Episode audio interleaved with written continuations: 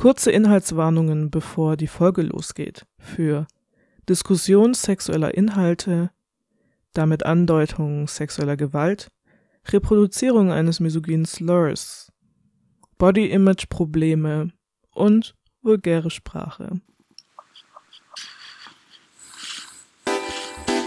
Ja, meine Erfahrung mit der Dokumi war bisher auch immer sehr positiv tatsächlich. Also Flaming Ich kann das nicht authentisch annehmen, nicht mehr, weißt du? Jetzt sind wir Exes. Jetzt sind wir Exes.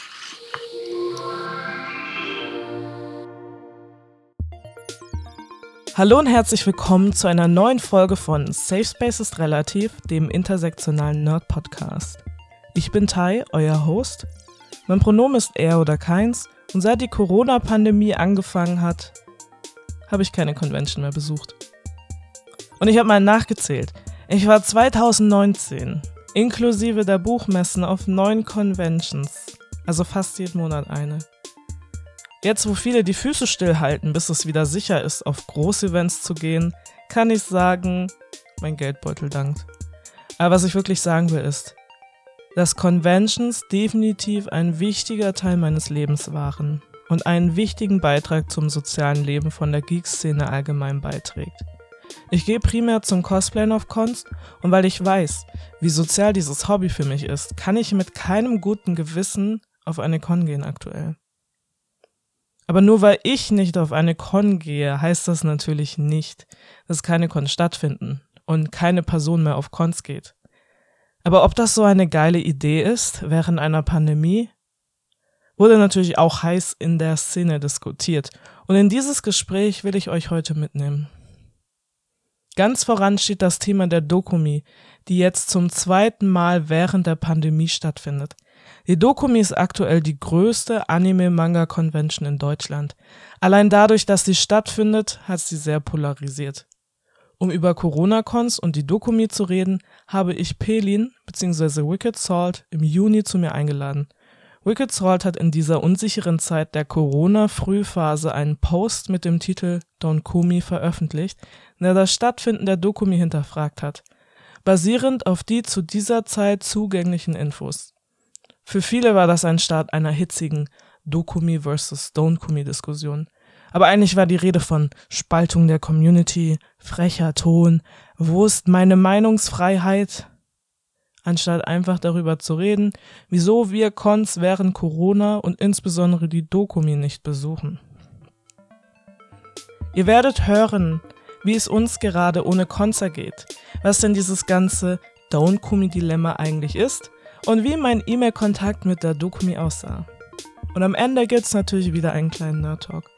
Also sagt's weiter, teilt die Folge mit eurer Con-BesucherInnen-Bubble und verlinkt mich gerne, wenn ihr die Folge hört auf Instagram at safespacesrelativ.podcast oder at relativsafe auf Twitter. Hallo, ich bin Pillen. Man kennt mich auch als Wicked Salt. Ich benutze keine Pronomen im Deutsch. Hi Pelin. Erste Frage an dich.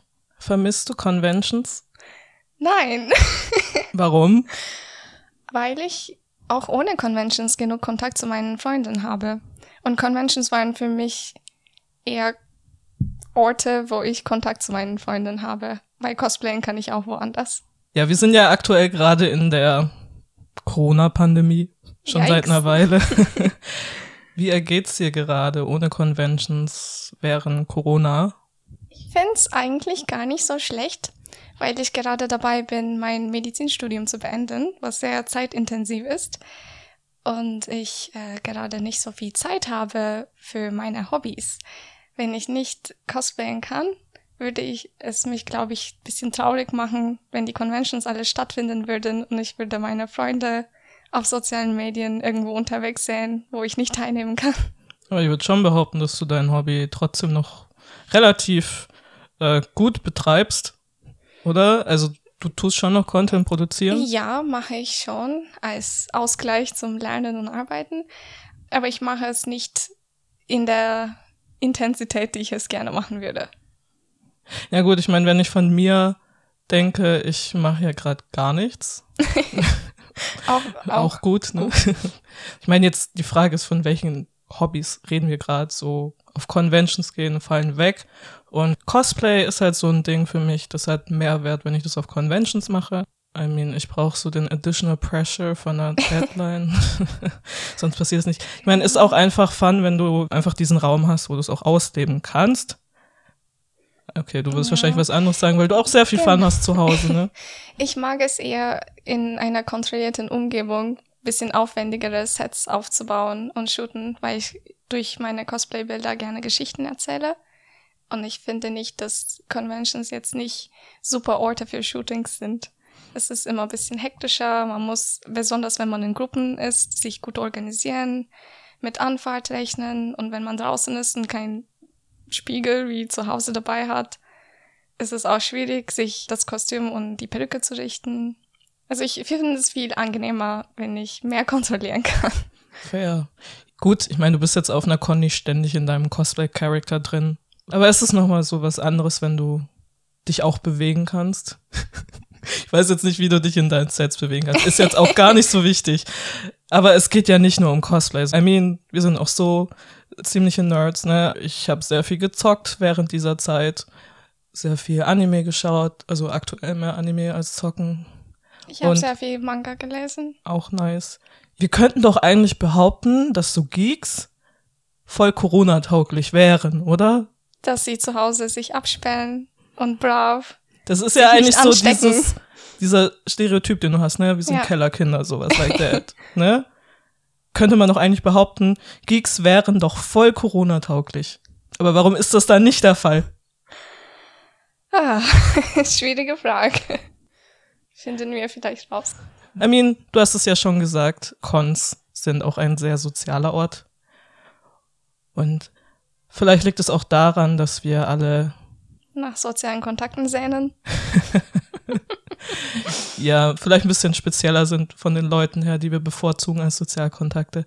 Aber wir machen jetzt eine kleine Zeitreise zu März 2020, als Corona die erste Welle so durchgestartet hat. Und das war ja auch in unserer, in Anführungszeichen, Szene ersichtlich. Am Donnerstag plädiert die Bundeskanzlerin für weniger Sozialkontakte, was aber bei den Cosplayern und Manga-Fans in einem Leipziger Park nicht angekommen zu sein scheint. Treffen von Teddy und Co. am Samstag. Ich habe keine Angst dafür, davor. Ist ja bloß wie eine Erkältung. Es ist ja eher, dass halt eher die Älteren oder die kranken Leute eher sterben als die Jüngeren und eben nicht älter, eben nicht Kranken so. Ich, ich mache mir da jetzt auch nicht wirklich viel Sorgen. Und eigentlich heißt es ja, man soll Sozialkontakte gerade meiden. Das wäre mir scheißegal. Warum? Äh, weil ich soziale Kontakte hege und pflege wie, wie, wie eine Familie halt. Was soll man da machen? Hände waschen? Wir sind. Wir sind gar nicht hier. Was sagst du dazu?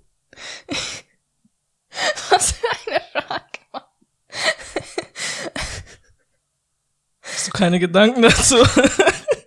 ja, als ich das zum ersten Mal gesehen habe, war ich richtig head-empty geschockt davon, wie Leute so rücksichtslos sein können. Äh, wie dieser äh, eine Cosplayer oder Cosplayerin Cosplay-Person. Ja, Cosplay-Person sagt, äh, ja, dann sterben eher alte Leute und dann erkranken eher alte Leute, deswegen mache ich mir keine Sorgen. Ja, aber du könntest dich anstecken und andere Menschen anstecken, die vielleicht älter sind und dann doch betroffen sind.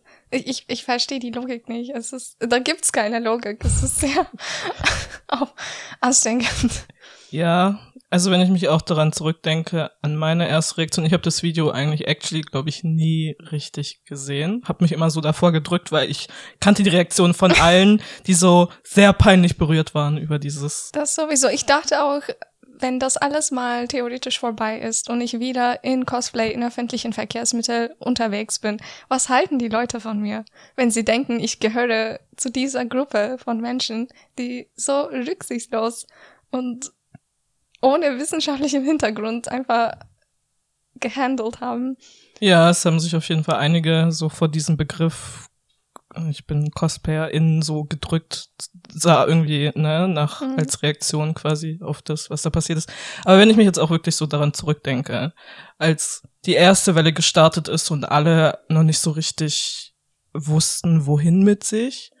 Also ich selber hatte nicht vor, auf die Leipziger Buchmesse zu gehen, aber ich kannte ein paar Leute auf jeden Fall, die auf die LBM gehen wollten.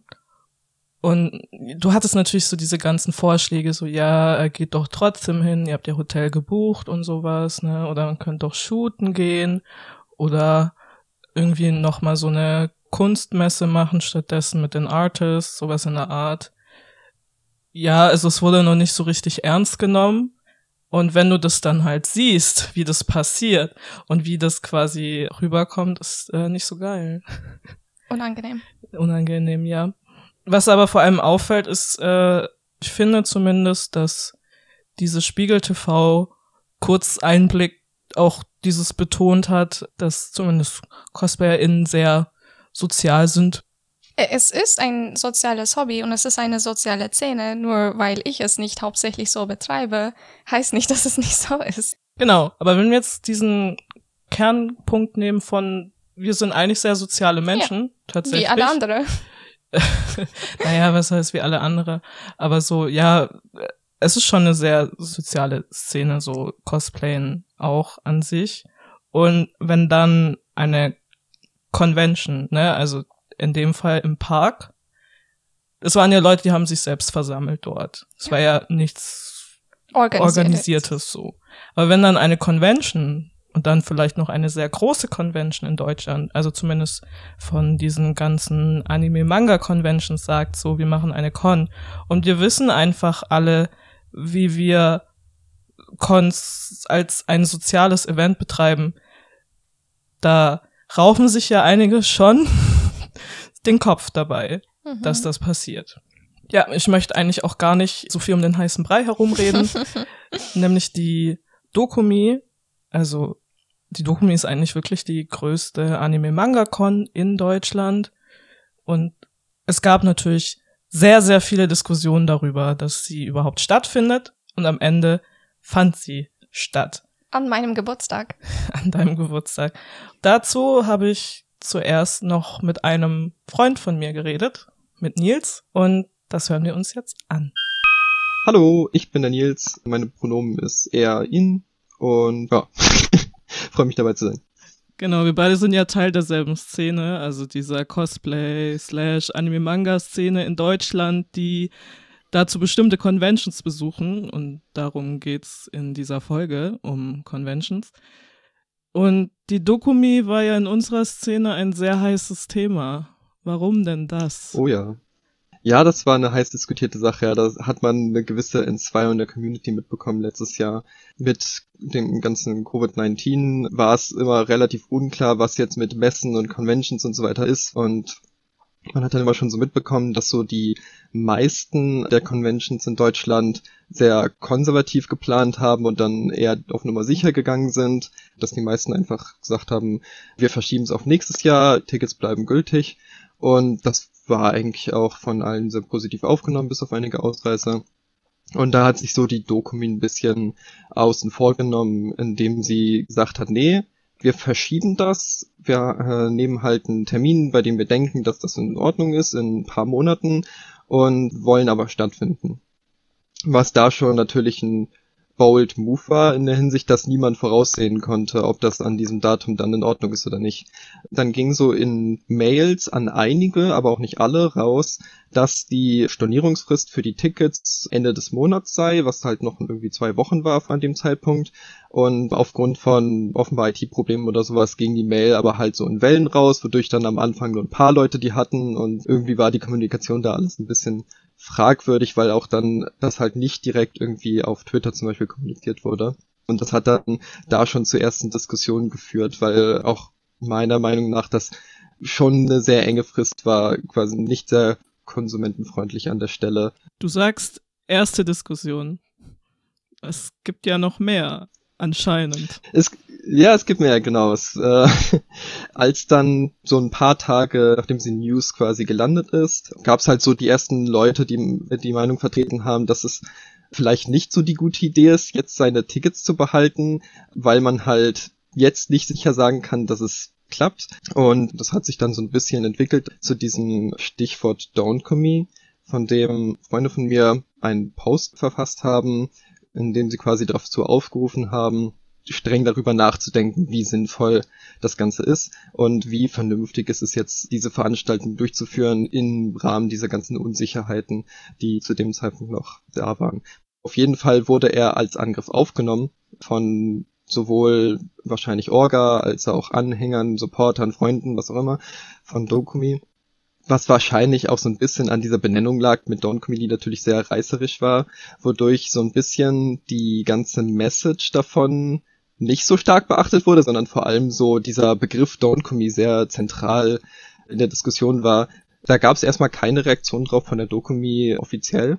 Man hat aber gesehen, dass da einige Leute, die offenbar mit der Dokumi in Verbindung stehen, ob jetzt Helfer oder Orga, war nicht so ganz klar, weil das immer private Accounts waren, haben sich da sehr angegriffen gefühlt und quasi so gefühlt ihre Leute um sich geschart, um da so eine Art Lager zu bilden von Dokumi versus Don't was auf jeden Fall nicht der Intent war hinter diesem ersten Aufruf. Wenn ich mich richtig erinnere, zumindest in meiner Bubble, was du wirklich so eine der ersten Personen, die sich da so investiert haben in diese Themen. So, inwiefern warst du in diese Diskussion investiert? Ich habe einige Tage damit verbracht, viel Energie da reinzustecken, Leuten zu antworten und versuchen, quasi direkte Gespräche zu haben an der Stelle. Hat sich dann aber schnell herausgestellt, dass das einfach nicht zielführend war, weil es vielleicht auch durch dieses Don't Kumi versus Do Kumi oder was auch immer, dass das schon viel zu schnell ausgeartet war in eine Zwei-Lager-Sache, wo es gar nicht mehr wirklich darum ging, tatsächlich ein Gespräch zu haben, sondern eher darum ging, ihr und wir, so, das ist unser Lager, das ist euer Lager. Also ich habe nicht das Gefühl gehabt, dass ich auch nur tatsächlich eine Person, mit der ich geredet habe, irgendwie überzeugen konnte davon. Und dann kam die Dokumi raus mit dem ersten Statement zu der Sache und dieses Statement war kein Statement, sondern wir werden das alles klären und alle Fragen beantworten in einem quasi ordentlichen Stream zu der Sache, wo wir dann mit euch darüber diskutieren können.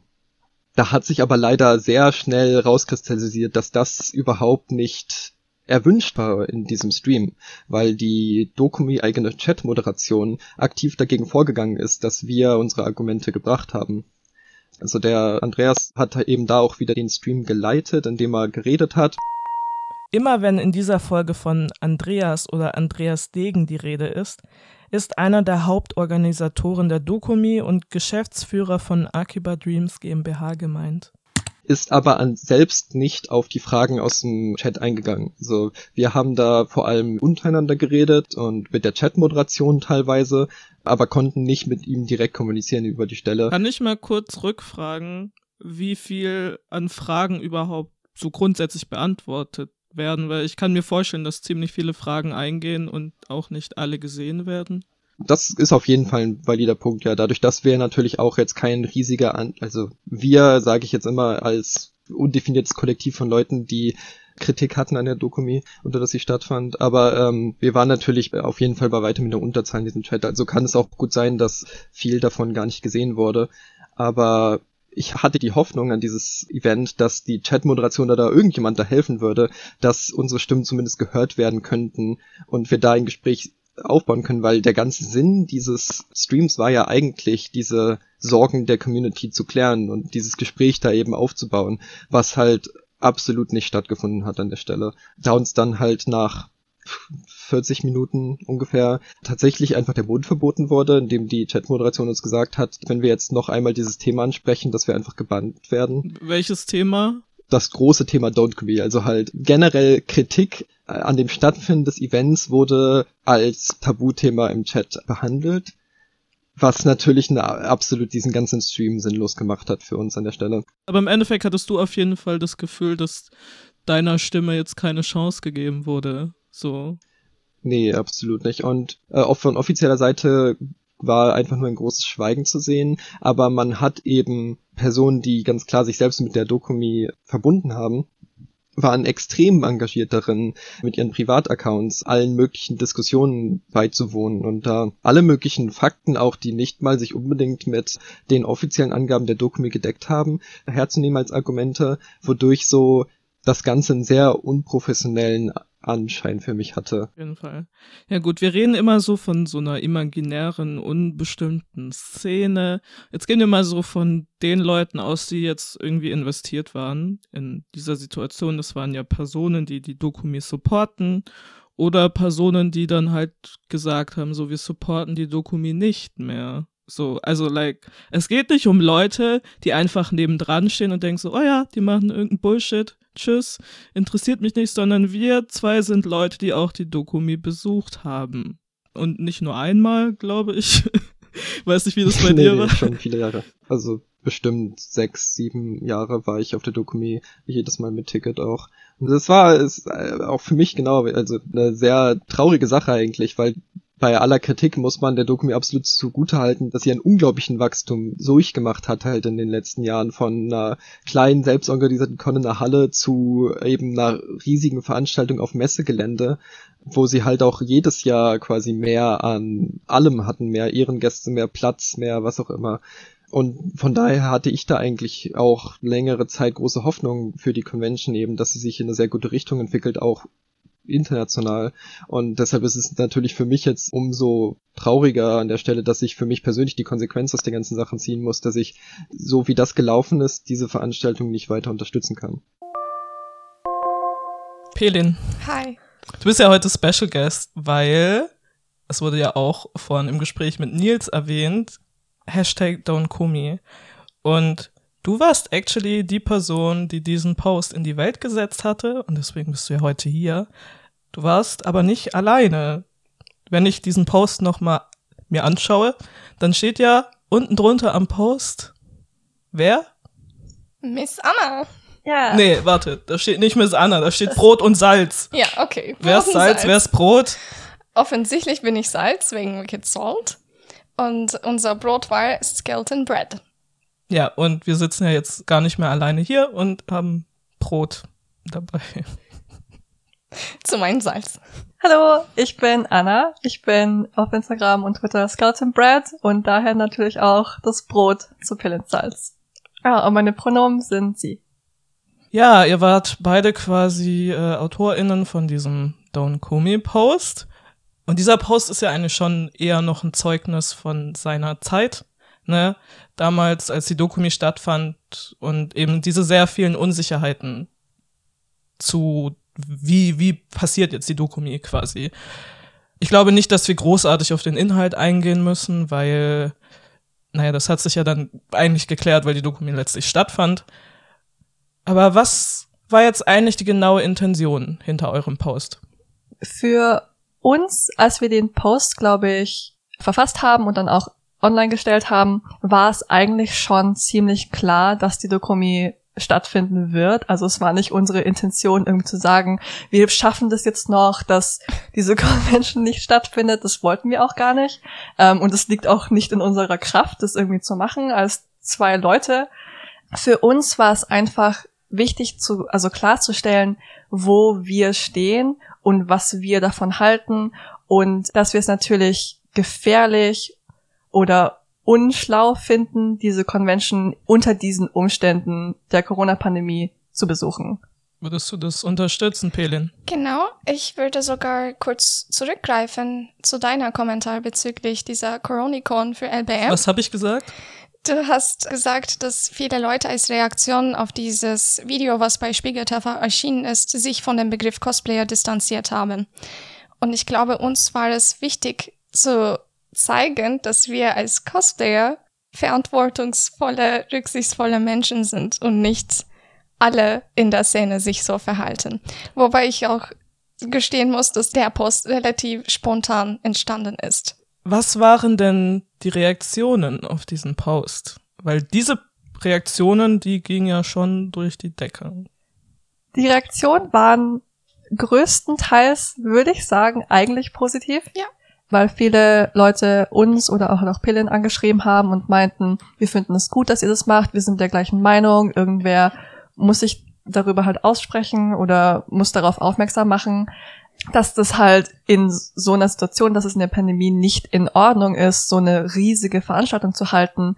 Aber die Stimmen, die lauter waren und die mehr geschrien haben, waren natürlich die negativen Leute, die Leute, die uns persönlich beschimpft haben, die Leute, die gemeint haben, wir sind Straftäter, wir brechen das Gesetz damit und wir sollten uns was schämen. Das waren auf jeden Fall nicht mehr, aber die sind mehr herausgestochen. Meine persönlichen Highlights waren definitiv die deutschen Schimpfwörter, die ich kennengelernt habe, weil ich äh, Deutsch nicht als Muttersprachler spreche. War sehr äh, enriching. Was hast du gelernt? Äh, ich habe drei Lochhure genannt. Das war sehr geschmacksvoll. Auf jeden Fall ein durchaus sehr misogyner oh ja. Angriff. Es wurde ja in Nils Beitrag davon gesprochen, dass euer Don't Kumi Post Lager gespaltet hätte und es ein Dokumi versus Don't Kumi gab. Klingt ja ganz spannend erstmal, wenn ich das so von außen betrachte. Inwiefern würdet ihr das unterstreichen, Anna? Ich denke schon, dass es in gewisser Weise zutrifft, weil so wie wir es oder so wie ich es persönlich aufgenommen habe, war es wirklich Leute, die uns halt Support äh, zugesprochen haben, die auch meinten, sie würden persönlich nicht zur Dokumi dann gehen und sie würden dieses Jahr zumindest aussetzen und solange die Pandemie halt anhält und halt Leute, die uns widersprochen haben, von denen aber auch erkenntlich war, dass sie auf jeden Fall zur Dokumi gehen werden, egal was ist halt. Es gab schon so Lager, auch wenn es vielleicht nicht unser anfängliches Intent war, die Community so zu spalten. Ich meine, ist das so schlimm, wenn die Community sich spaltet? Weil im Endeffekt, von, von was für einer Community reden wir eigentlich? Wir reden eigentlich von der Community, die die Dokumi unterstützt. Wir reden nicht von dieser allgemeinen Con-BesucherInnen-Community. Das stimmt. Weil ja. es geht um die Dokumi und die Leute, die halt die Dokumi besuchen oder die Leute, die halt Kritik geäußert haben. Was meistens ja eigentlich Personen waren, die selber die Dokumi besucht haben. Das muss man sich Ja. mal wirklich Ja, vor wir Augen führen. alle waren so. schon mal da. Ja, also es ist nicht so, als ob wir Außenstehende sind, ne? So ist es nicht. Ja, ich denke, es hat alle Leute, die geplant haben, auf die Dokumi 2020 zu gehen, eben in dieses Lager gespaltet, ob sie dieses Jahr die Convention besuchen oder eben nicht. Ja. Ähm, dieser Post hatte ja einen Titel. also das Wort, worüber wir eigentlich die ganze Zeit reden. Don't Komi, was ein Hashtag auch war und ein Hashtag, der auch ziemlich schnell gestorben ist. Wie steht ihr denn heute dazu, zu diesem Don't Komi Stichwort? Der Titel wurde sehr spontan erfunden von mir. Ich weiß nicht, warum ich das in Passiv gesagt habe. Wir haben den Post zusammen verfasst, beziehungsweise wir haben die Webseite zusammen gelesen und uns rausnotiert, was uns gestört hat oder was uns gefällt hat an den Infos, die an der Tag oder vorher veröffentlicht worden sind. Und wir haben diesen Text formuliert, beziehungsweise die Anna hat es mir diktiert, weil Ja. ich mein, Weil ich ein bisschen wortgewandter in Deutsch bin. ja, als Muttersprachlerin. Am Ende saßen wir davor und haben uns überlegt, ja, okay, was ist dann unser Titel, wie leiten wir das ein? Und wir haben einen kurzen Blick geteilt und ich meinte, don't call me, haha. Also, haha. so ist es entstanden, mit einem witzigen Unterton. Also wir hatten nicht vor, wenn wir das gepostet haben, oder wir hatten nicht unbedingt damit gerechnet, dass sich jetzt zwei Fronten bilden, Ja. Es war auch definitiv Menschen gegenseitig sich kein angreifen. Aufruf dazu, die Dokumi halt komplett zu annihilieren quasi. in die und- Ruine treiben. Ja, canceling jetzt. Es war halt wirklich eher so, oh, Don't Call Me, es klingt catchy, Ja. vielleicht ist es ein Titel, wo Leute auch hingucken dann. Naja, aber die Leute haben sich ja dann tatsächlich wesentlich mehr um diese Formulierung da zerrissen. Und das müssen wir halt mal wirklich sagen, so like, wieso reden wir über Tone Policing anstatt über den Inhalt des Textes? Also das ist auch, was mich persönlich an der Dokumi gestört hat, dass so sehr bedacht war auf einen anständigen Ton. Ja, wir sind halt vor allem keine professionellen Journalisten, irgendwie offiziellen Stellen, die dazu ihren Kommentar abgeben. Wir sind einfach nur zwei Leute, die früher auf der Dokumi waren und besorgt waren. Die Frage ist auch, was einen anständigen Ton definiert. Ja, das ist Ja. halt wirklich die Frage. Sind es Schimpfwörter? Sind es Kritik? Ja. So ein bisschen Sarkasmus. Also es ist halt basically sarkastisch. Der Text ist schon sehr sarkastisch, wenn man sich den kompletten Post gegeben hat. Es sind sogar Memes dabei, die ich höchstpersönlich photoshoppt habe. Das stimmt, die Memes. Ich habe die vergessen, die waren voll gut. Hättest du noch mal reingeschaut als Vorbereitung für die Folge. Ich glaub's nicht. Spaß. Ja, also like es könnte auch einfach ein Meme sein. Ich meine, wenn wir uns überlegen, was Don't Komi heißt, es heißt keine Dokumi. Da könnte man ja eigentlich schon irgendwie behaupten, dass da schon eine Boykott-Implikation drinsteckt. Was euch ja auch vorgeworfen wurde. Von Seiten der Dokumi offiziell im Stream. Ja, also uns wurde einiges vorgeworfen ähm, und I guess auch der offizielle Boykottaufruf. Und Der offizielle Dokumi-Boykottaufruf. Kannst du jetzt auf die Stream Stirn schreiben. gegeben. Und von allen Sachen, die auch so rechtlicher Natur waren, haben wir halt natürlich uns ein bisschen mehr darüber informiert, falls es, ob es da irgendwelche wirklichen ähm, Rechtlichen Probleme ja, geben würde. Ja, vielleicht können wir Probleme erwähnen, oder dass so Anna gibt. sich äh, insbesondere für Recht interessiert, weil du studierst. Ich, bin Jurastudent. Auf jeden Fall, ich glaube, ich habe mich halt bei allen Sachen, die uns irgendwie an den Kopf geworfen wurden, mit, das ist illegal, ihr könnt es nicht machen, halt drüber informiert und habe geschaut, ob es da actual Konsequenzen für uns geben könnte. Und zum Boykottaufruf, ob es jetzt ein Boykottaufruf offiziell war oder nicht, ist halt, steht zur Debatte, finde ich, weil Ist wir haben auch nicht wichtig, ist oder? auch nicht wichtig, denn selbst wenn es einer wäre, ich habe das extra nachgeschaut, Leute meinten halt, das können ihr nicht machen, aber ich habe nachgeforscht. 1958 hat das Bundesverfassungsgericht in einer Entscheidung halt festgelegt, dass ein Aufruf zum Boykott eine zulässige Ausübung der Meinungsfreiheit nach dem Grundgesetzartikel 5.1 ist. Und alle Leute, die die Dokumi supporten, legen sehr viel Wert auf Meinungsfreiheit. Ja, weil die haben Oh eine Meinung boy, do they. und wir haben auch eine Meinung. Ja, like that's it. Das ist fucking Internetkultur, ne? Also Ja. erwarte halt das dabei. Äh, auf jeden Fall danke, Anna, für diesen kleinen Ausflug in Mhm. Rechtssituationen. Was mich jetzt noch weiter interessiert, ist dann eigentlich mehr so die Auswirkung von eurem Post, so like dieses Aftermath davon. Und ich zitiere Andreas Degen aus dem offiziellen Dokumi-Podcast. Da gibt es Leute, die hassen dich einfach nur, weil du eine Con machen willst. Zitat Ende. Es ist ja schon mal eine Aussage, wenn das quasi das Plädoyer von dieser ganzen Situation ist. Es ist besorgniserregend, das von einer Person zu hören, die so viel Verantwortung trägt. Ja, weil anzunehmen, dass wir Andreas Degen persönlich hassen, irgendwie, ist halt noch mal ein Schritt weiter. Da sind wir halt nie hingegangen. Wir Ich kenne ihn nie- nicht. Ja, wir kennen ihn nicht. Ich habe ihn nie persönlich getroffen. Wir haben höchstens eine parasoziale Beziehung mit dir, weil du diese Streams führst und wir dich anschauen. Ja, und wir sind auch nie persönlich auf ihn eingegangen. Wir haben nie gesagt, oh, diese Person ist jetzt an allem schuld oder irgendwie sowas. Wir haben es halt immer sehr neutral, glaube ich, über die Veranstalter oder über die Organisation formuliert. Es wurden keine einzelnen Menschen Ja, angegriffen. und vor allem Kritik an einer Sache zu äußern, ist nicht gleich Hass gleichzusetzen. Ja, also gut, ich meine, ihr seid ja nicht die Einzigen, die sich Das geäußert stimmt. haben. Ne? Also es gab sehr viele Menschen, die auch, ja, meinetwegen unter die Gürtellinie gekommen sind. Ne? ich finde es aber wichtig, öffentlich Kritik zu betreiben, wenn es um Sachen geht, die mehrere Menschen betreffen. Ja, klar, macht schon Sinn. Ist ja auch eine Veranstaltung. Mhm. Und ich meine, es geht nicht nur darum, dass Leute dich in Anführungszeichen hassen, weil du eine Con machen willst, sondern weil diese Con während einer fucking Pandemie stattfindet. Meinetwegen macht deine Con. Aber wir sind in einer fucking Pandemie. Ja, das stimmt. Menschen sterben. Ja, Menschen sterben. ja. Und die Leute reden lieber über die finanziellen Auswirkungen auf die Dokumi, aber okay, Menschen sterben, ne? Unser Post ging an die Cosplay-Szene. Es ging nicht an die Dokumi, es ging nicht an Stadt Düsseldorf, es ging nicht an Gesundheitsamt, es ging an alle andere in dieser Community mit mir.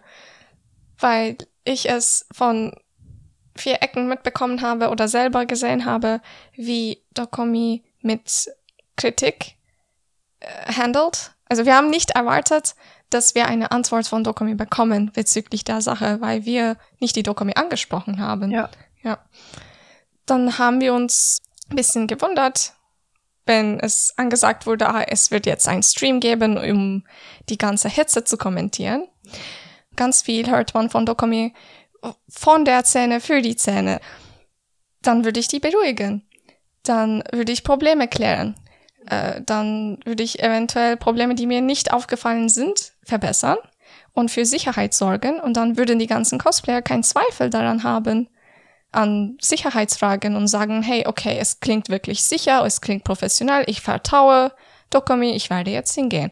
Aber statt das zu machen, haben sie dieses Stream benutzt, um die Situation sehr emotional darzustellen und sich wie angegriffene einzelne Personen darzustellen und nicht als die Akiba Dreams GmbH. Anna, denkst du auch so? Ja, ich stimme dem Ganzen auf jeden Fall zu und ich würde an dieser Stelle auch gerne sagen, dass ich halt die Lösung mit wir sprechen das dann in unserem Twitch-Stream an, der auf Deutsch ist und an zu einer Uhrzeit, wo vielleicht nicht alle Leute irgendwie available sind.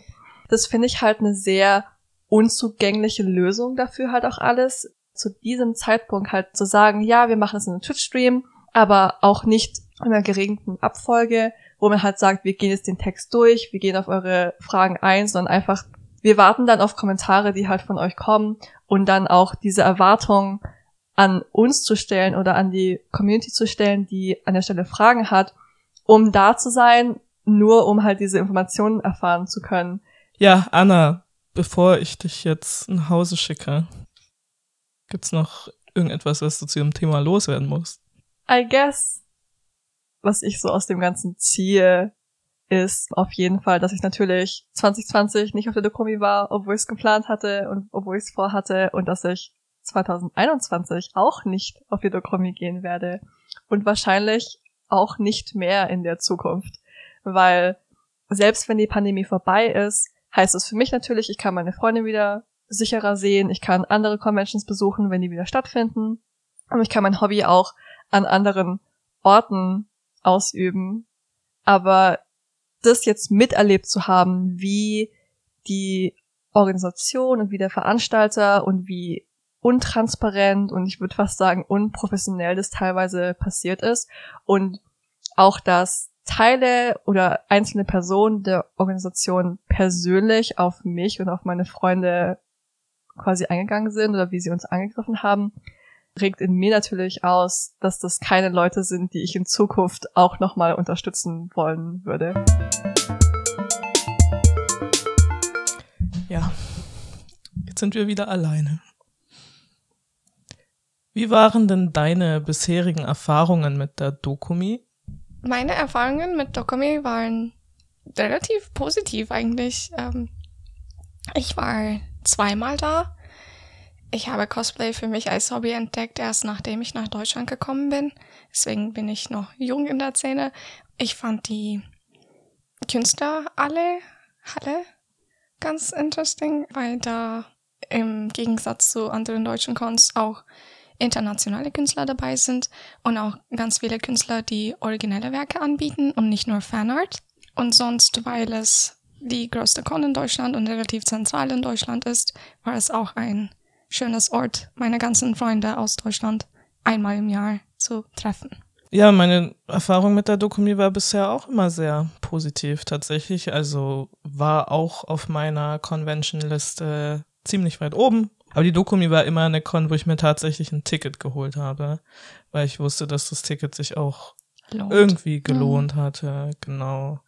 Nee, also wenn ich eine schlechte Erfahrung mit der Dokumi habe, liegt das nicht an der Dokumi, sondern an mir und an meiner Planung und an meinen geplanten Cosplays und dem beschissenen Zeitmanagement darin oder Ankunft oder Unterkunft, you know, so die Dokumi selber war ganz nice. Ja, und es war ja bis 2020 hat die Pandemie angefangen. Mhm.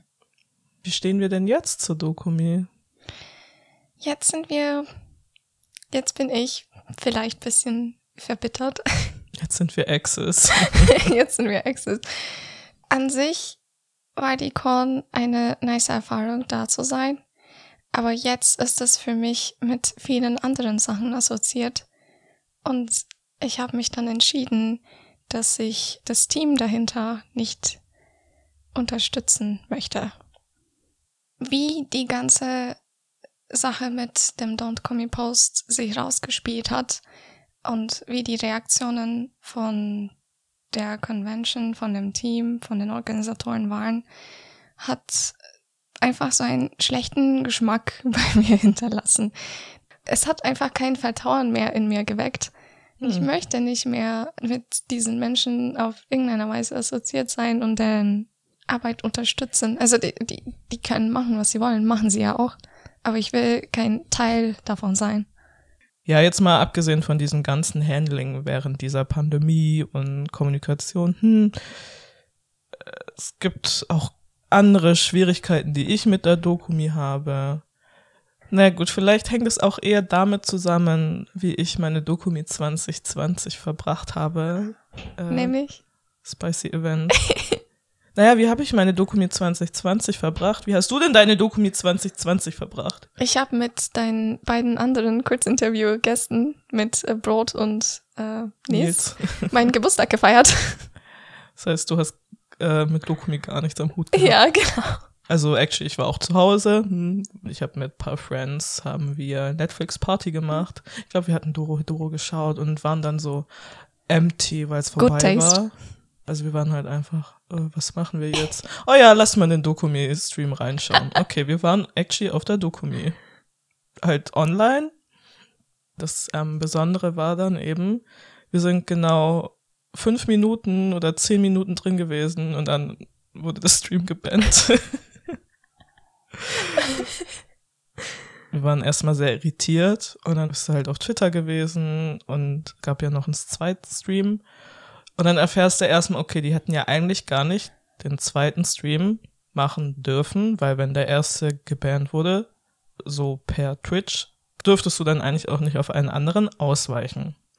Aber der spannende Part ist ja eigentlich, wieso dieser Stream gebannt wurde. Nämlich? Ich könnte jetzt ein Bild rausholen und dieses beschreiben, aber ich mache das nicht, weil das eigentlich nicht für Minderjährige zugänglich sein sollte. Es wurde in der Werbepause von einer Werbepartnerin ein Clip geshared mit einer durchaus expliziten gezeichneten sexuellen Handlung. Naja, also es war Werbung von einer Yaoi-Seite quasi, Boys Love-Seite, also männlich gelesene Körper auf jeden Fall. So pornographic Content. Es war definitely pornographic. Ja, äh, auch noch spannend, es wird quasi im Text impliziert, ein etwas gewaltvoller sexueller Fantasien wird impliziert durch den Text. Was mich halt gestört hat, war so dieses ganze Handling mit der Situation und dieser Non-Apology quasi. Wenn du nicht explizit benennst, wofür du dich entschuldigst, woher sollen wir wissen, was das Problem ist? Ja, was haben wir jetzt eigentlich gemacht? Nobody needs to know. Schuld ist natürlich quasi Werbepartnerin, which is not the case. Like, du bist die Plattform, auf der es passiert. Du bietest diesen Raum, wo das passiert. Und es sind literally Minderjährige da. Ich würde da eigentlich das ernster behandeln und das Ding ist halt, du kannst nicht Witze über sowas machen. Du kannst nicht Witze darüber machen, dass du Porn zugänglich gemacht hast für Menschen, bei denen das fucking illegal ist. Ich meine, Fehler können immer passieren. Ja. Aber man muss die halt explizit ansprechen und dafür gucken, dass sie sich nicht wiederholen. Ja. Und nicht einfach so als Joke abhandeln oder Das äh, damaged wieder ein vertrauenswürdigen Image. Können wir von hier Dokumi, das Team, ans Herzen legen, ein PR-Management zu, anzustellen, vielleicht für Themen, bei solche Themen, wo sie Hilfe brauchen? muss sie Hilfe brauchen. Wo sie Hilfe brauchen. Basically. Schwierig, also ein anderer Punkt, der für mich eher ein bisschen persönlicher ist, auch so dieses Thema, wir wollen ein inklusiver Ort sein. Who, who, Wen? Wen inkludierst du? Ich, ich sehe es nicht. Ich sehe mich immer noch nicht Cat inkludiert. Boys. Catboys, ja, das sind die wichtigsten. Das sind die unterdrücksten quasi. Like, du willst ein, in Anführungszeichen, Safe Space sein für äh, Otaku. Okay, angeeigneter Begriff. So. Es kann ein fucking Nazi, kann ein Weep sein. Was übrigens passiert ist in einer australischen Con, Hashtag Supernova, wurde auch zu einem Boykott aufgerufen, wen es interessiert, also like es geht. Ist möglich. Es ist möglich. It's been done before. Beispiel, weil ein fucking Nazi auf dieser Con war und faschistisches Merchandise verkauft hat. Yikes. Und ich finde diese Con nicht safe. Es war jetzt ja mal einiges, was wir losgeworden sind. Und ich hätte auch ein paar Sachen gegenüber der Dokumi loszuwerden und habe ihnen tatsächlich eine E-Mail geschrieben, nachdem mir aufgefallen ist, oder was heißt der aufgefallen ist, dass sie einmal eindrücklich natürlich auch darum gebeten haben, dass Kritik und Feedback via E-Mail auch an die geschickt wird oder über dieses Formular auf deren Website und dass sie sich Zeit nehmen würden, das zu beantworten. Ich habe auch Beispiele von Leuten gesehen, die denen eine E-Mail geschrieben haben und Antworten bekommen haben. Ich dachte mir so, okay, ich will es jetzt auch versuchen. Yay. Und ich würde diese E-Mail auch tatsächlich vorstellen. Ich möchte kurz einen kleinen Disclaimer vorweg sagen. Ich habe an einer Stelle etwas geflunkert. Ich habe nicht vier Dokumis besucht, sondern nur drei. Sorry. it is how it is. Hallo liebe Dokumi. Vier Cons, also drei Cons, habe ich bereits von euch mitgenommen und ich dachte, ich sei Stammbesucher geworden. Leider ist mein Vertrauen in euch seit der Pandemie gebrochen. Durch eure Streams, Podcast-Folgen und weiteren, in Klammern journalistischen Beiträge, versuchte ich eure Seite nachzuvollziehen. Allerdings erschwert. Aus diesem Grund suche ich den persönlicheren, in Anführungszeichen, Kontakt über dieses Formular. Auf Social Media habt ihr ja zugesagt, per Mail auf Fragen zu antworten, also habe ich auch meine Fragen formuliert. Erste Frage. Wie reflektiert ihr die Shitstorms zu den Dokumis während der Pandemie und was habt ihr daraus mitgenommen? Dokumis Antwort. Wir nehmen grundsätzlich jede Kritik ernst und gehen auch gerne auf diese ein. Leider gibt es jedoch Menschen, die dabei den respektvollen Umgang miteinander vergessen. Es wäre gelogen, wenn wir sagen, dass uns das nicht auch wehgetan hat. Wir werden weiter so transparent wie möglich über Planungen und Entscheidungen kommunizieren und hoffen auf ein sachliches Miteinander. Was sagst du? Flaming Lies. also okay, vielleicht nicht Flaming Lies, aber es ist, ich kann das nicht authentisch annehmen, nicht mehr, weißt du?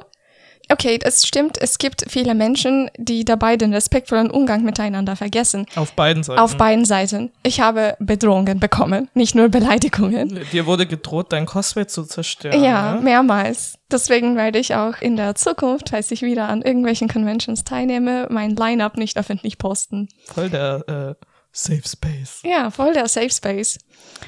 Es wäre gelogen, wenn wir sagen, dass uns nicht auch wehgetan hat. Das ist valide. Das sind Menschen mit Emotionen. Es kann denn schlecht gehen. Es geht uns allen schlecht. Das ja, ist eine aber Pandemie. dann wird halt gesagt, wir hoffen auf ein sachliches Miteinander. Ja. Also, like, I mean, es ist schon fair, Ja. sachlicher miteinander zu reden, aber es ist nicht für jeden möglich und machbar. Ich möchte auf das erste Antwort auf Dons Kommi-Sachen Stream zurückgreifen, wo die repräsentative Person von der Dokomi von dem emotionalen Status berichtet hat und wie die gesamte Situation den so sehr belastet hat. Und dann in weiteren Minuten des Streams gesagt wurde, dass man sich weniger emotional mit dem Thema beschäftigen sollte. Und da Mm. musste ich meine Augenbrauen hochheben. Okay, aber man kann nur Sachen erwarten, die man auch selber durchführt. Auf eurer Webseite werbt ihr mit dem Japan-Garten für die Dokumi. Gehört dieser allerdings nicht zur Dokumi, warum fühlt ihr euch nicht dafür verantwortlich, was dort am Dokumi-Wochenende passiert ist?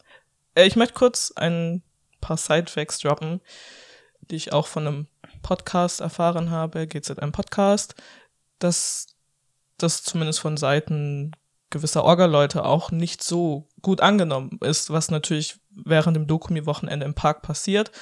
Und deswegen eben eine Frage nach der Verantwortung. Das ist die Antwort. Wir werben auch damit, dass wir in Düsseldorf stattfinden, dem Little Tokyo am Rhein, wo man neben der Dokumi allerlei Japanluft schnuppern, bei japanischen Restaurants und Geschäften einkehren und in japanischen Hotels übernachten kann. Wir haben im Nordpark kein Hausrecht.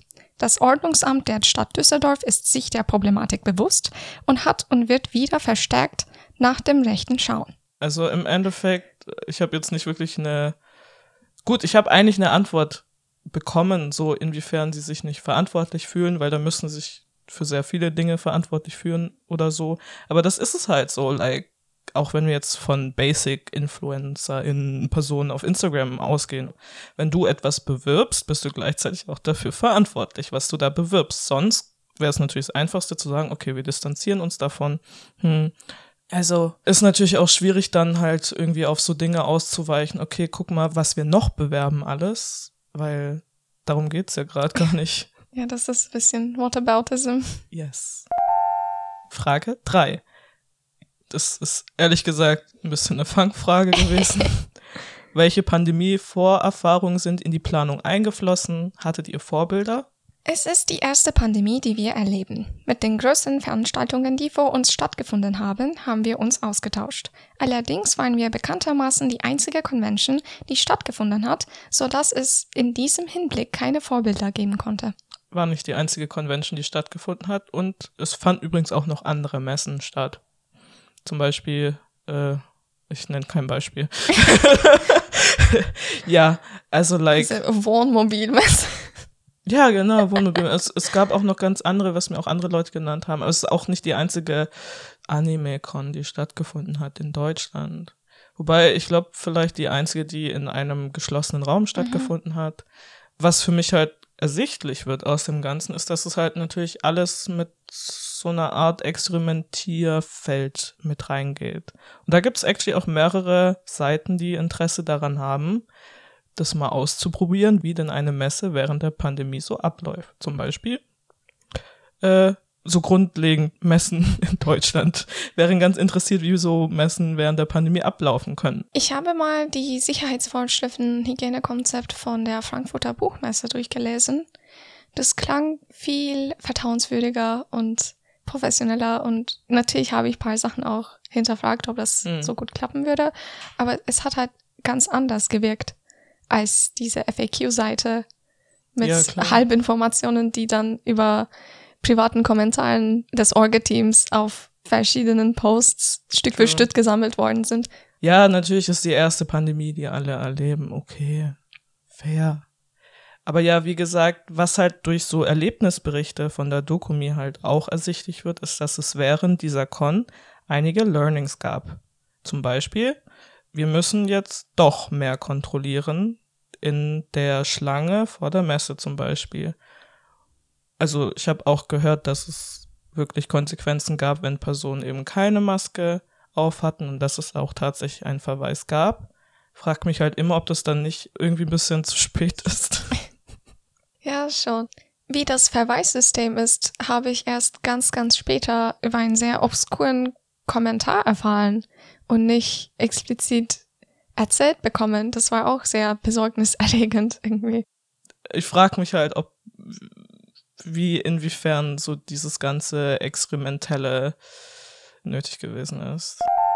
Wie einige auch, war ich enttäuscht davon, als ihr beim Anstieg der Zahlen in den vierstelligen Bereich Ende August 2020 die Planung dennoch durchgezogen habt. Für mich klang das nach leeren Versprechungen, dass ihr euch nach dem Trend, in Anführungszeichen, richtet ist übrigens auch ein Zitat aus dem Stream, dass ihr die Dokumi plant, weil der Trend nach unten geht. Hattet ihr nie die Intention, selbst quasi die Handbremse zu ziehen? Falls doch, was waren die ehrlichen Voraussetzungen dafür? Wir haben für die Einschätzung der Lage eng mit den Behörden und dem Gesundheitsamt im Austausch gestanden. Wir haben alles aus den Corona-Schutzverordnungen umgesetzt. Für den Veranstaltungszeitpunkt gaben die Zahlen keinen Anlass, unser Hygienekonzept in Frage zu stellen. Ja, das äh, war schon mal eine. War das, das war nicht wirklich eine Antwort, finde ich, auf deine Frage jetzt.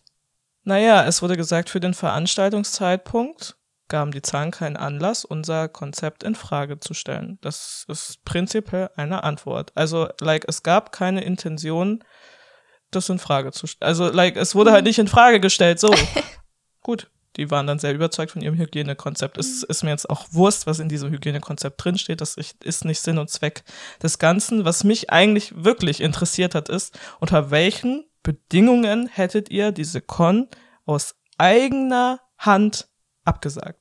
Und darauf habe ich keine Antwort.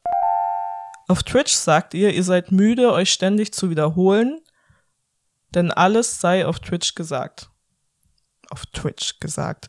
Eure FollowerInnenzahl deckt sich weder mit der BesucherInnenzahl von 2020 noch 2019. Also es sind wesentlich mehr BesucherInnen. Ich persönlich habe eine sehr schlechte Konzentrationsfähigkeit, deswegen ist euer Twitch-Kanal nicht zugänglich für mich. Außerdem ist dieser funktionell kaum zugänglich für einige internationale BesucherInnen. Es ist kaum möglich, gezielt Informationen in euren durchaus sehr langen Streams herauszusuchen ohne Transkription. Warum findet die hauptsächliche Kommunikation auf einem nicht barrierefreien Medium wie Twitch statt? Jetzt lies bitte die Antwort vor. Wie wir auf Twitch immer betonen, findet sich alles auf unserer Homepage und da ist eine Angabe der Webseite über Ja. Genau, auf der Dokument. genau. Ich sage, ich habe keinen Bock auf Twitch. Und ihr schreibt, wie wir auf Twitch immer betonen. Was ist das? Literally. Also okay, ich habe die Twitch-Streams geschaut. Okay, ich habe es versucht. Ich habe die nie fertig geschaut. I mean, I told you. Ein paar Sachen sind mir im Stream auch wirklich unangenehm, wenn ich bestimmte Informationen möchte. Und ich sage da jetzt nichts mehr dazu. Mir geht es darum, andere Zugänge zu haben für Informationen außer Twitch. Ne? Und wenn ihr dann halt sagt, okay, ja, auf Twitch ist alles gesagt. Und dann bekomme ich als Antwort, wie wir auf Twitch immer betonen. Also wie wir auf Twitch immer sagen. Und so, danke für nichts. Wirklich, danke für nichts. Ich habe da nichts zu zu sagen. Letzte Frage. Nach dem Fiasko Dokumi 2020, in der ihr pornografische Inhalte für sexuell unmündige Minderjährige, in Klammern Twitch ist ab 13, zugänglich gemacht habt, wie könnt ihr noch gewährleisten, ein sicherer Ort für junge Menschen zu sein? Nach der Panne bei der Digikomi im September 2020 haben wir Vorkehrungen getroffen, dass sich dieses nicht mehr wiederholen wird. Wir entschuldigen uns ausdrücklich für den Fehler. Viele Grüße, Tai. So, sehr wichtig. Ja, ein Fehler. Hm. Okay, äh, okay, kann ein Fehler sein. Es wäre nur schön, sich darüber keine Jokes zu machen, weil, ah, da habe ich es actually gut formuliert. Sexuell unmündige Minderjährige. Oh, das klingt auf Deutsch so Zungerbre Zungenbrechenmäßig. Zungerbrechermäßig? Zungenbrechenmäßig. Also haben wir schon drüber gesprochen, aber so. Ja, was sind denn Vorkehrungen? Du checkst vielleicht deine äh, Partnerliste durch. Pa Partnerliste durch, so. Das ist jetzt nicht eine Antwort darauf, wie ihr gewährleisten könnt, ein sichererer Ort für junge Menschen zu sein, weil das sich nicht nur darauf basiert, keinen sexuellen Content sichtbar zu haben, quasi. Besonders wenn Ahego-Prints erlaubt sind. Oder edgy Taschentücher auf der Dokumi verkauft werden. Im Ü18-Bereich, okay. Aber die Werbung davon ist schon so sexuell geladen. Ist die Werbung auch öffentlich zugänglich für alle Altersgruppen? Hä, wir haben es doch vorhin angeschaut. Oh ja, stimmt. Offizielle Kommunikation mit der Dokumi ist auf jeden Fall möglich. Ob es dich zufriedenstellt, ist natürlich was anderes. Ja, was die Dokumi letztlich sagt. Nutzt die Dokumi, um eure Freunde zu treffen, um Anime und Japan, Fandom und Kultur zu leben, euch nochmal mit eurer Passion auseinandersetzen zu können. Unterstützt bitte die Aussteller und Zeichner, die vor Ort sind. Und ich möchte mal kurz sagen, was ist ein fucking Japan-Fandom? Das ist ein fucking Nationalstaat. Japan ist ein Nationalstaat. Was ist das für ein Fandom? I don't know. Von welchem Teil bist du genau ein Fan davon?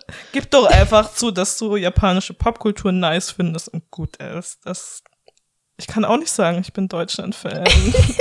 Das ist so problematic, vor allem wenn wir Geschichte betrachten und Nazi-Geschichte. Aber gut, wenn der CEO von Dokumi sowas wie Hashtag Cool Japan und so postet, bin ich da auch ein bisschen hm, kritisch. Aber das spreche ich mal vielleicht in einer anderen Folge an. Wollte ich mal kurz gesagt Loswerden. haben. Was ist dein Abschlussplädoyer zu Dokumi? Ja, äh, was soll ich noch zu der Con sagen? Ich glaube, ich habe seit einem Jahr mich genug zu dem Thema geäußert. Ich habe auch dieses Jahr im Januar oder Februar, ich kann mich nicht mehr richtig erinnern, wann, wann dieses ein Stream mal, wo es angekündigt wurde, dass Dokumi 2021 nochmal stattfinden wird, weil das Jahr letztes Jahr so gut gelaufen ist. Äh, ich habe mich auf meinem Social Media darüber geäußert, dass ich nicht mehr über das Thema reden möchte, bis auf diese Podcast-Folge, die wir mit dir geplant haben. Voll special. Ja, Für mich sehr besonders.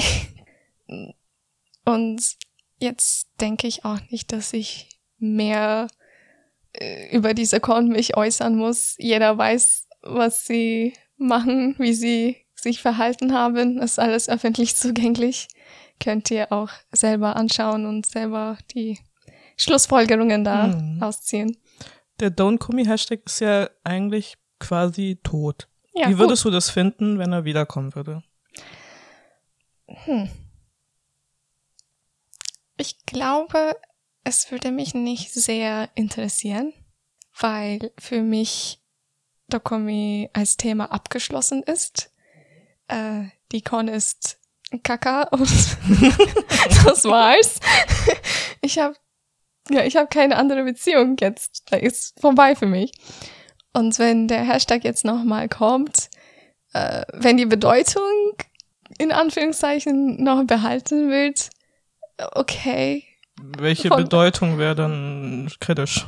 Äh, ja, wenn das Orga-Team zum Beispiel persönlich angegriffen wird dadurch Hm. oder so. Weil Und wenn dieser Hashtag jetzt quasi zu einem Boykottaufruf werden würde? dann ist das äh, das rechtlich geschützte Recht von den Menschen, die diesen Boykottaufruf gemacht haben in Deutschland. Fair. Aber i- wenn ich es müsste, dann würde ich nochmal öffentlich daran erinnern, dass ich jetzt nicht mehr damit zu tun habe, wenn es Ja. si- sich nochmal beleben sollte. Der Hashtag NoKomi, NoKomi hat das quasi so ein bisschen ersetzt. So, also ist zumindest, nachdem so dieses Don't Komi-Thema so ab, abgeklungen ist und nachdem die Dokumi stattgefunden hat, auch nichts mehr dazu kam, war dann mehr so ein bisschen die Rede von No Komi. Ich Also- kenne das gar nicht. Ja, ich sag's dir Ja. gerade nur so. Also, das tut auf jeden Fall einfach die Implikation von dir und Anna als Autorin von diesem Post zurückstecken. Auf jeden Fall so, like, dass ihr keine Relation dazu habt. Ja, äh, ich finde, der Hashtag Don't Call Me wurde mehr von anderen Menschen Hm. benutzt.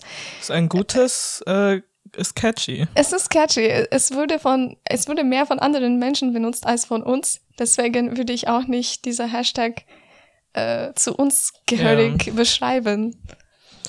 Es ist ein Hashtag von der Com Community geworden, um halt ein über dieses Hashtag, Thema ja? zu reden. Ja. Ja, es ist ein Hashtag und nicht so, als ob ihr das ist nicht unser Äh, Slogan. rechtlich schützen würde, Ja. als wäre das eure Marke, wie Disney das mit Loki und Hakuna Matata und so Shit macht. Für mich ist klar, ich werde die Dokumi nicht mehr besuchen. Ich hab's ja am Anfang auch schon gesagt, dass ich relativ viele Cons in der Regel auf dem Plan hab und ich ohnehin vorhatte, da zu reduzieren, wenn die Corona-Pandemie jetzt nicht gekommen wäre. Für die Dokumi selber ist das auch nicht tragisch, denn sie bleibt trotzdem erfolgreich und verkauft all ihre Tickets.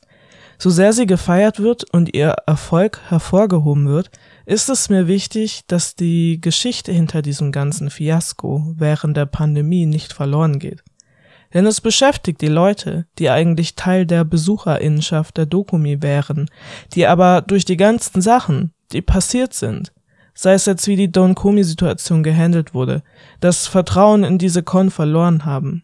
Es beschäftigt die Leute, die aus Sicherheitsgründen oder aus Solidarität auf ihre noch oder ehemalige Lieblingskon verzichten. Es beschäftigt die Leute, die immer noch nicht wissen, wann sie wieder auf eine Con gehen können. Allein der Erfolg der Con hat gezeigt, dass ein Boykottaufruf womöglich kaum was bringen wird.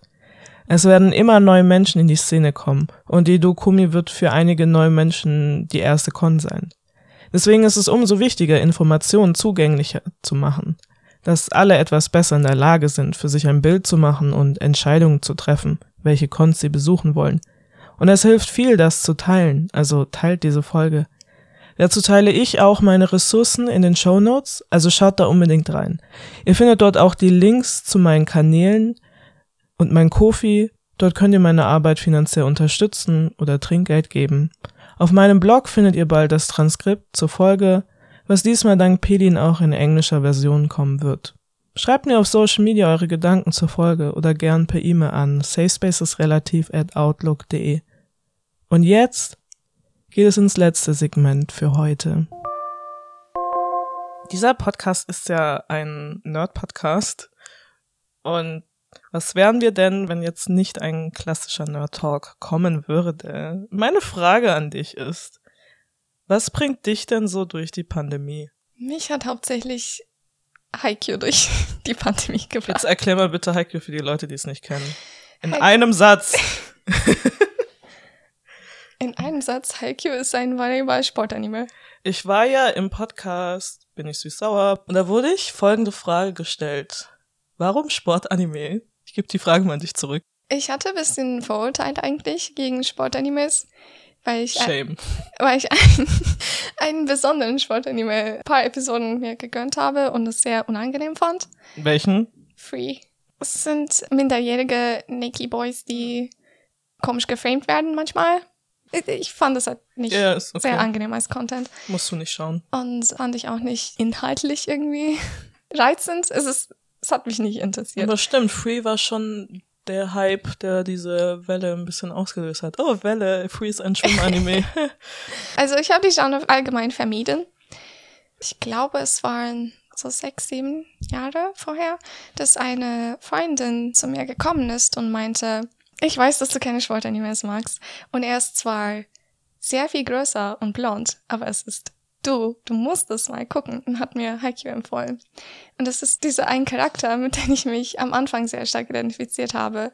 Also zum ersten Mal in fiktiven Werken, muss ich dazu auch sagen. Das war ein Special Moment. Ich hatte einen Special Moment. Ich fand dann die Geschichte interessant, weil ich die Charakterentwicklung von diesem Charakter weiterfolgen wollte. Dann Drop Names. Von like, von Venedig, Tsuki Shimake, ja. Nummer 11. Nummer 11. Nummer 11. Schon zu viel Info.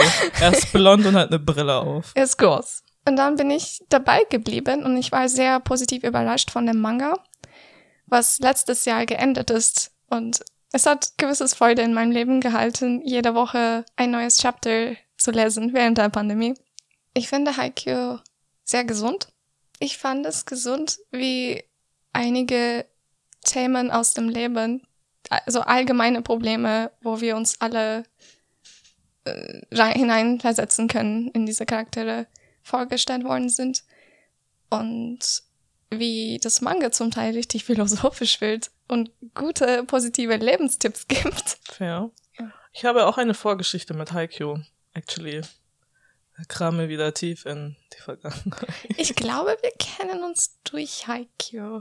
Ich glaube, ich bin dir wegen deinen Haikyuu-Cosplays gefolgt. Ich weiß, dass du mir gefolgt bist, auf jeden Fall. Und ich habe dich erstmal ignoriert, weil, like, I don't know this person. Ja, ist auch immer so, oder? Irgendwie. Okay, aber fairerweise, du hattest halt auf deinem Instagram-Account ein Bild mit meinem Ex.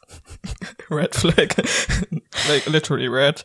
So, Tut mir leid, dass ich deinen okay. Ex vor dir kennengelernt habe. Das ist okay. Naja, jedenfalls, du bist mir gefolgt und so hast du mich angeschrieben und so und dachte so, okay, I guess, ich kann mit dieser Person reden. du hast mich quasi zu einem Zeitpunkt abgeholt, wo ich schon mit Haikyuu wieder out of love gefallen bin. Ich war halt ziemlich deep so in diesem Cosplay-Fandom drin von Haikyuu. Da war ich nicht dabei. Es ist okay, es ja. Äh, hat dir einiges erspart. Zum Beispiel sehr frech, eigentlich Volleyball zu spielen, während Autos fahren und so. Aber ich hatte eigentlich eine sehr interessante Zeit so im Haikyuu-Fandom, weil das zumindest so im Standpunkt von Queerness sehr viel bei mir gemacht hat, weil dieses Fandom einfach sehr queer war. Zumindest das, was ich getroffen habe. Ich erinnere mich an Okay, Dokumi. Jetzt kommt der Dokumi-Kontext. Dokumi 2016 habe ich das erste Mal Haikyuu gecosplayt. Ich habe Kageyama gecosplayt, weil Derek easy war. Basically. Und da habe ich auch ein paar Haikyuu-Menschen getroffen, aber ich war noch nicht so deep into it. So, und dann war ich auf der Hanami in Ludwigshafen. Seufzt. auch im selben Jahr und habe ich richtig viel Haikyuu-Menschen kennengelernt und es ist das erste Mal, dass ich zum Beispiel Transpersonen kennengelernt habe. Das erste Mal, dass ich mich erinnere, dass ich äh, mit männlichen Pronomen angesprochen wurde und sehr viele queere Pärchen auch so getroffen habe und like so, wo bin ich? What's happening? Und es hat für mich auch sehr viel ausgewirkt. Einfach der Kontakt zu diesen Menschen, ne? Also es hat nicht speziell was mit Haikyuu zu tun, dass ich an Haikyuu Queerness für mich ausgeübt habe. Ja, wobei, also ich meine, gut, Shipping ist auch ein großes Ding, aber actually bei Haikyuu war das nie etwas, wo ich mit Seele drin war. Das Schwierige an dem Ganzen ist, dass halt sehr viele Menschen tatsächlich durch Fandoms erst so einen Raum finden, wo sie Queerness experiencen können und explorieren können. Und der meiste Content ist halt mit Teenies leider. Weil die Settings für Teenies passen. Du kannst keine erwachsene Person an einer Schule haben. Nee. Ja. Ja gut, aber wenn wir von Sportanime reden, es gibt zumindest einen Sportanime, den ich auch empfehlen kann. Der heißt Run with the Wind. Ist auf Crunchyroll und ist ein Uni-Setting auf jeden Fall. Also sie sind alle erwachsen. Aber ja, so das war so meine Experience mit Haikyuu, halt sehr viel menschenbezogen. Dann bin ich halt so rausgefallen aufgrund schlechten Erfahrungen mit diesen Menschen.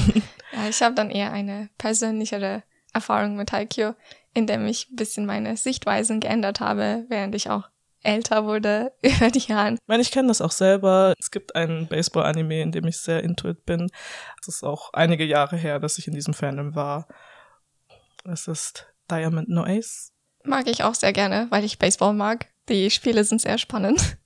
Ich mag Haikyuu auch, weil ich Volleyball mag. Dann haben wir quasi die Plätze getauscht für Ein bisschen. Haikyuu und Daya. Ja, wobei bei Haikyuu manchmal gibt's so auch Volleyball-Momente, die ich schwierig finde. Was halt bei Sport-Animes immer ein Ding ist, dass du eben eine gewisse Erzählnarrative draufdrücken musst, damit es irgendwie spannend ist, weil like, es ist nie wie ein echtes Spiel. Ich meine, in echten Spielen, die können sich auch ziemlich repetitiv anfühlen. Also like, ein Spiel könnte fast genauso sein wie ein anderes, wobei das weniger der Fall ist. In Volleyball zumindest. Ja, Baseball manchmal schon. ja, das auf jeden Fall. Du meintest ja vorhin, Sportanime ist eigentlich nicht so dein Genre. Würdest du behaupten, es gibt halt so ein paar Perlen, aber Sportanime an sich ist nichts für mich? Oder findest du auch irgendwas reizvoll am Sportanime-Genre? Ich glaube, ich darf nicht sagen, es ist nicht mein Genre, wenn ich äh, Haikyuu und Dianoise genieße. Ja, aber wie gesagt, es können Ausnahmen sein für das Genre. Like, ich könnte ähm, sagen, ich mag keinen Horror, aber es gibt vielleicht ein paar Ausnahmen. Ich glaube, ich habe mehr Toleranz. Also ich würde dann ein Sportanime erstmal probieren, bevor ich mich entscheide, ob ich es gucke oder nicht. Oder genauso für Mangas. Ich mag auch andere Sportanime außer Haikyuu und Daya wie Ballroom äh, Yokoso. Welcome to the Ballroom wäre der englische Titel, ja. Läuft auf Amazon Prime. Äh, Haikyuu gibt's auf Wakanim und auf Netflix, aber nicht die aktuelle Staffel. Und Diamond No Ace gibt's auch auf Crunchyroll. Also äh, Ha- Haikyuu, das Manga und andere Mangas haben mich durch die Pandemie gebracht. Was hat dich durch die Pandemie gebracht? Also, wir sind gerade 2021. Gut, die Pandemie geht jetzt auch ein bisschen länger. Es geht auch weiter. Ist nicht vorbei. Ja, es geht auch noch weiter. Ich habe Anfang 2020 sehr viel gezockt, auf jeden Fall. Animal Crossing ist rausgekommen. Animal Crossing ist auch so das Pandemiespiel. Spiele ich inzwischen nicht mehr, weil ich zu viele Schnecken in diesem Spiel ges gesehen habe, actually, und es mich ein bisschen repulst. Final Fantasy VII, das Remake, kam auch raus. Und ähm, Hades, ein Indie-Game, das zuerst wie die Switch rauskam, hat mich durch die Pandemie gebracht und jetzt bin ich in einer sehr intensiven Diamond No Ace Phase, weil ich habe, das, das ist auch eine ganz witzige Geschichte. Juju, Jujutsu. Jujutsu. Jujutsu Kaisen, come on. Ich habe Leistungsdruck hier. JJK. Jujutsu Kaisen. Der Anime kam ja raus. Und dann gab es eine Folge, das war die Koshien-Folge. Die haben fucking Baseball gespielt. Ah, die haben hab ich Baseball nicht gespielt. geguckt. Ich habe nur den Anfang von dem Anime geguckt. Ich bin aktuell mit dem Manga. Ich lese eher und wenn ich Sachen lese, dann weigere ich mich ein bisschen, den Anime Ist, zu gucken. ist okay. Es ist empfehlenswert, würde es mir empfehlen, den Anime mir zu geben. Ich find's super animiert auf jeden Fall. Und die Stimmen sind auch nice und die Comedy ist gut. Mein Problem ist so ein bisschen dieses Storytelling tatsächlich, weil ich habe immer noch keine Ahnung, wieso ich es von der Story her anschaue. Wenn du das, bist du aktuell mit dem Manga? Nein. Okay. Ich finde das im Manga auch so ein bisschen interesting. Also, wenn das am Ende nicht irgendwie zusammenkommt. Es gab ein paar fragwürdige Erzählungsentscheidungen, die ich jetzt nicht so gut nachvollziehen kann. Also, ich, ich nehme Sachen gerne auseinander in den Werken, Fair. die ich genieße. So, was halt bei Jujutsu Kaisen trägt, sind einfach die Charaktere. Also die Charaktere sind gut genug, dass ich die Story auch weiter verfolgen würde. Und dann passierte diese Koshien-Folge und ich dachte mir so, boah, warum schaue ich mir nicht einfach wieder Baseball-Anime an? And then I did. Dann habe ich ähm, Zurückgerutscht in Daya. ja, bin ich in Daya zurückgerutscht. Mein Fandom, wo ich sehr intensiv drin war, in 2016. And here we go again. Ja, wenn es dich glücklich macht, It made me happy. spricht yes. nichts dagegen. Ja, äh, ich habe das letzte Mal Kontakt mit Daya gehabt, als der Anime zu Act 2 rauskam, also mit No Ace. Es gibt einen abgeschlossenen Act 1, wo der Hauptcharakter eben sein erstes Highschool-Jahr hat und gerade läuft Act 2. Ich habe so fünf Folgen oder so vom Anime gesehen und dann bin ich so ein bisschen rausgefallen, weil auch der Manga schon noch in einer sehr krassen Aufbauphase ist und es ist natürlich auch schwierig, einem Baseball-Game zu folgen. Wenn, Wenn man du- das Spiel nicht kennt, ja. Also nicht, wenn du das Spiel nicht kennst, sondern wenn du halt jede Woche so, so, so einen Ausschnitt, also so Ah, einen ja. winzigen Okay. Ausschnitt von diesem Game hast, so like that. Und es, also es ist mehr Fun, sich so ein Spiel durchzulesen, wenn es abgeschlossen Mhm. ist im Manga. Wobei, actually, jetzt ist es ein bisschen anders, weil jetzt kommen die Hotten Games. jetzt kommen die Hotten Games, die sehr intensiven. Das Game, worauf das Manga aufgebaut wo, hat. ja, like literally, Ja. das Game kommt jetzt so, das Highlight. Und dann habe ich jetzt halt quasi, nachdem ich diese in Jujutsu Kaisen, ich hab's kurz gerade aussprechen, diese Kurschen-Folge geschaut habe, habe ich dann halt den Anime zu Act 2 quasi fertig geschaut und dann auch mit dem Manga aufgeholt. Und das Fandom hat immer noch fast dieselben Probleme. Sportanime sind ja oft so Comfort-Anime zu Recht, weil sehr wenig problematische Themen drin vorkommen, aber weil die in der realen Welt angesiedelt sind, zeigen sich auch noch Strukturen der realen Welt, obviously. In Sportanime ist sehr oft ein Thema auch irgendwie Gewicht und so, Body Image, weiß gar nicht, ist das in Haikyuu auch der Fall? Es wird hauptsächlich bisschen Wert auf Größe gelegt, glaube ich, weil das ja auch Hauptproblematik von der Main Character ist. Mhm, Aber es werden, ja, es werden später andere Charaktere vorgestellt, die genauso klein sind, aber gar nicht davon betroffen sind in deren Spiel jetzt. Ja, aber zum Beispiel in Diamond No Ace ist so das Thema Körper sehr, sehr schlecht repräsentiert. Also Fat Shaming ist quasi Comedic Relief und äh, ich meine, es ist actually auch ein Problem von Sport und es darf auch sensibel behandelt werden.